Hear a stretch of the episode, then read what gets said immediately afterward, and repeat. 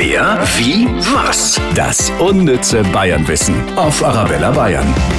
Vielleicht kommt bei Ihnen ja heute ein Backerl von der Post an. In Unterfranken dauert es auf einer bestimmten Strecke vielleicht etwas länger. Da ist nämlich die letzte deutsche Postkutsche noch aktiv und zwar zwischen Bad Kissingen und Bad Bocklet.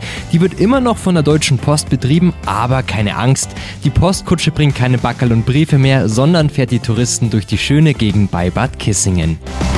Wer, wie, was? Das unnütze Bayernwissen auf Arabella Bayern.